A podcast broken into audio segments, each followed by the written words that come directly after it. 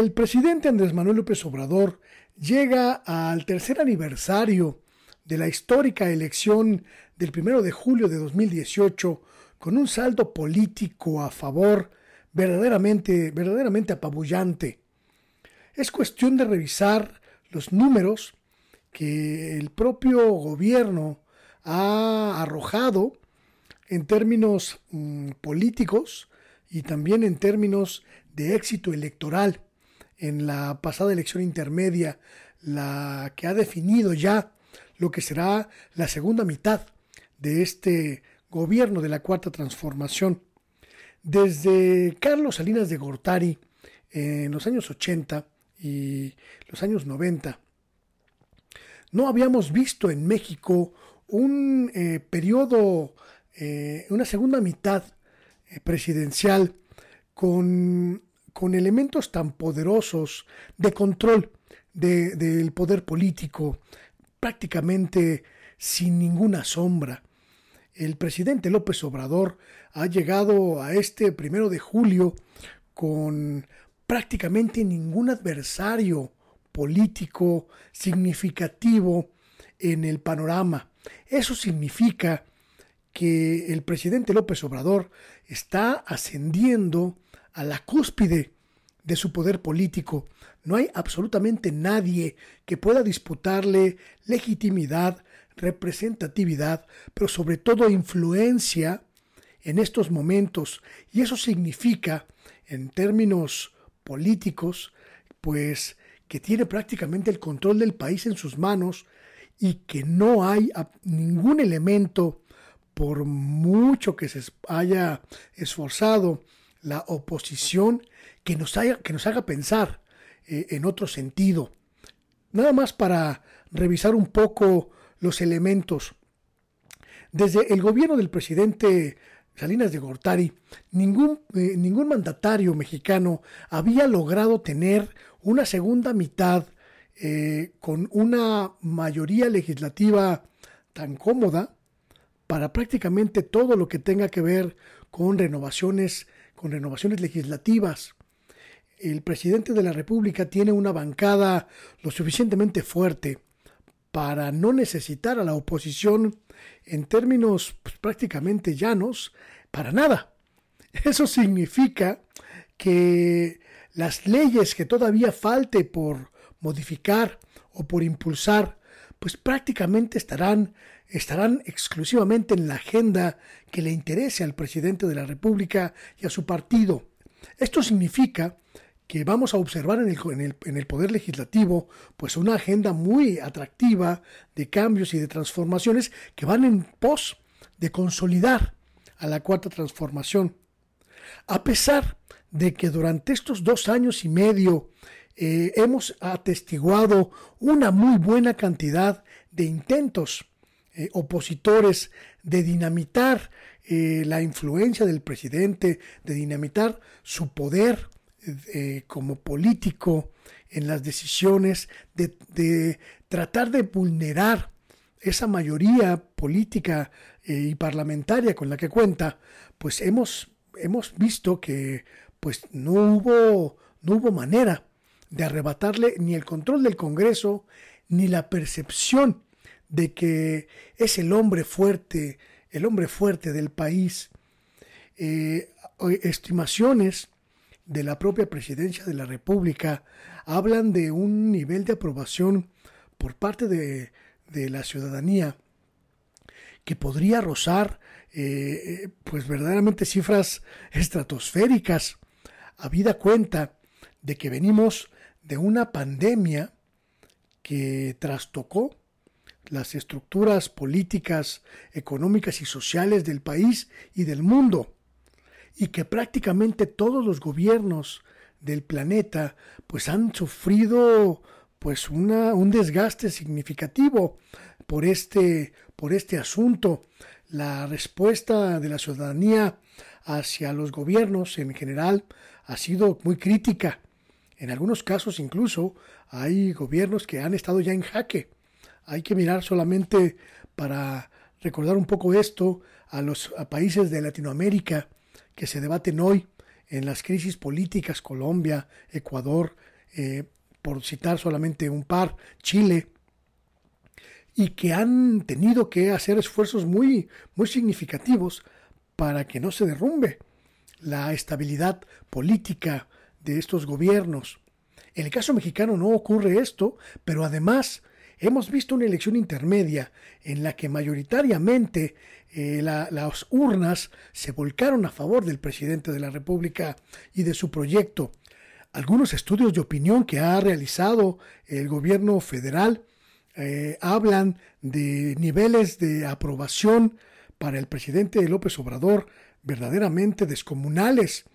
Una encuesta telefónica que llevó a cabo el gobierno de la República en los últimos días de junio, pues habla de un nivel de aprobación muy superior al 70% para el presidente de la República en términos de reconocimiento del trabajo del gobierno federal, pues la ciudadanía mayoritariamente reconoce, identifica y logra eh, señalar cambios verdaderamente importantes de este gobierno respecto del el gobierno anterior. Un, un nivel de, de, reconocimiento de estos cambios que además pasa por cifras altísimas cuando se le pregunta a la gente si está de acuerdo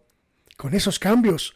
eh, niveles que el propio presidente de la República puede eh, presumir que no se habían registrado en este eh, nivel, a estas alturas del sexenio,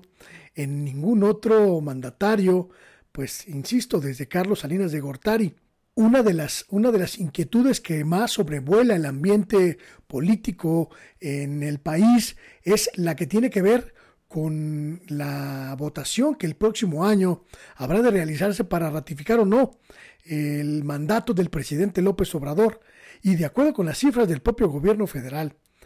más del 70% de la población estaría a favor de que continúe el presidente en su puesto hasta el fin de su mandato. Este, estos números, por supuesto que son muy significativos, porque, insisto, venimos de prácticamente tres años de golpeteo incesante de prácticamente todos los medios corporativos contra el presidente López Obrador, contra la figura del propio, eh, del propio tabasqueño y sobre todo contra sus actos de gobierno. El hecho de que pues prácticamente sea invulnerable a estos golpeteos habla de una presidencia fuerte, una presidencia sólida como no habíamos visto en mucho tiempo. Este panorama ha generado una grave, gravísima preocupación en los sectores opositores, pues más reacios a, entender que México ya cambió. De acuerdo con versiones eh, de diferentes fuentes que he logrado pues recopilar en los últimos, en los últimos días, hay una muy sólida eh, evidencia de que los grupos que se juntaron para constituir este bloque PRI-PAN-PRD en torno de la figura de Claudio Jicotencatl González y el señor este Gustavo de Hoyos. Se han acercado ya, escuche usted bien, se han acercado ya a uno de los principales enemigos, a uno de los principales adversarios del presidente López Obrador, para que encabece el rediseño de la estrategia política para arrebatarle el poder a el presidente López Obrador o a su sucesor en 2024. De acuerdo con estas versiones, ha habido reuniones en la casa, escuche usted, de Carlos Salinas de Gortari, en las que han participado gente como Claudio Quicotencatl González, empresarios prominentes del país y políticos del PAN y del PRI para eh, convencer al, eh, al expresidente Salinas de Gortari de públicamente encabezar la estrategia en contra del presidente López Obrador. ¿Puede usted creer eso? Carlos Salinas de Gortari, sin lugar a dudas, la figura más controversial, pero también la figura más cuestionable de todas cuantas haya en el ámbito neoliberal que quisieron, que, que, que querrían, que estarían buscando rescatar para que encabece los trabajos, los esfuerzos, las negociaciones para buscar arrancarle el poder al presidente López Obrador en 2024. Estas versiones, que insisto he logrado pues confirmar, señalan que las estrategias eh, pasarían también por eh, conglomerar a un conjunto de periodistas, articulistas, columnistas en torno de una nueva idea de que el jefe máximo del neoliberalismo mexicano regresa a la pelea. Y sin duda, no tengo ninguna capacidad para negar estas versiones, habida cuenta de que si alguien ha permanecido vigente en la política, pero sobre todo en los hilos, en las marañas que vinculan a políticos con empresarios, es Carlos Salinas de Gortari. Los tentáculos de este sujeto neoliberal, pues sin duda son muy largos y no habría ninguna duda si esa fuera la decisión de que aceptaría gustoso entrar en esta disputa por el poder con el propio presidente Andrés Manuel López Obrador. Imagínense ustedes nada más la intención de revivir a Carlos Salinas de Gortari, al expresidente más cuestionado en este gobierno porque representa el polo, el otro polo de la visión de rumbo y de país que está tomando la cuarta transformación. Los eh, empresarios que vieron pues estrellar sus expectativas eh, contra el voto popular que les negó la mayoría en el Congreso, se han acercado ya a Carlos Salinas de Gortari para que encabece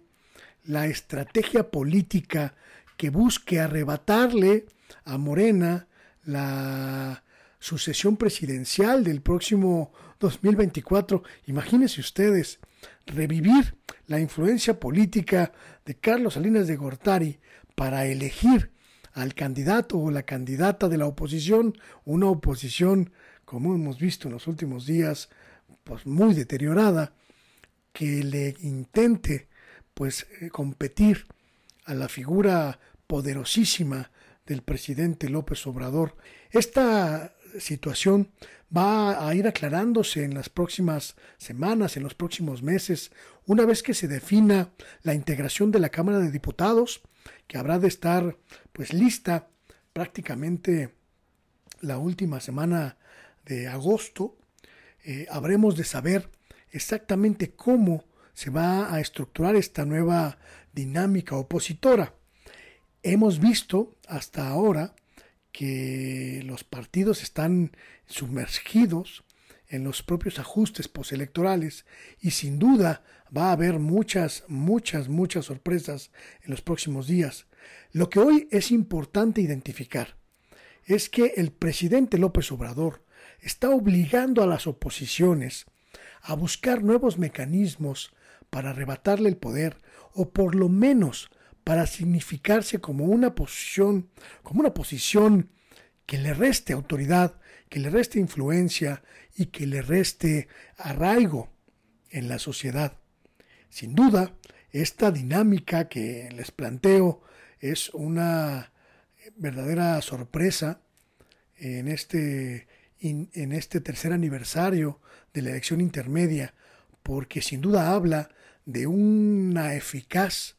eh, este, de un eficaz trabajo político que ha realizado el presidente López Obrador a lo largo de este primer tramo de su gobierno. Vamos a observar cómo cambian la correlación de fuerzas, pero también vamos a observar cómo cambia la táctica y cómo cambia la estrategia de los grupos opositores. Hoy el presidente López Obrador puede celebrar que llega al tercer aniversario de su triunfo histórico con todos, absolutamente todos los hilos del poder